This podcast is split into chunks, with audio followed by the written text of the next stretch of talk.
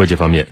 俄罗斯外交部表示，一名美国使馆人员当地时间九号试图携带一枚装有隐性的炸弹进入俄罗斯谢列梅捷沃机场，不过炸弹中没有炸药。俄方在事发后立即向美方通报此事，并希望美方做出解释。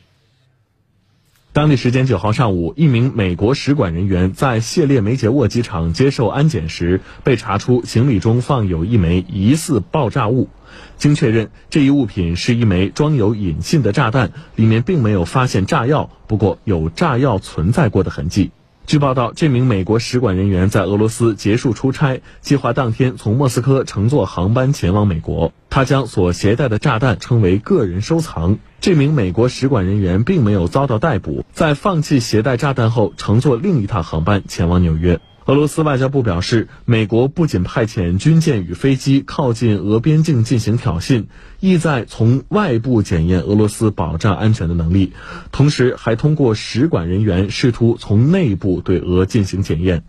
这名美国使馆人员与美国军方有直接联系。这一事件是美方针对俄交通设施的蓄意挑衅行为。俄方在事发后立即向美方通报此事，并希望美方就此作出解释。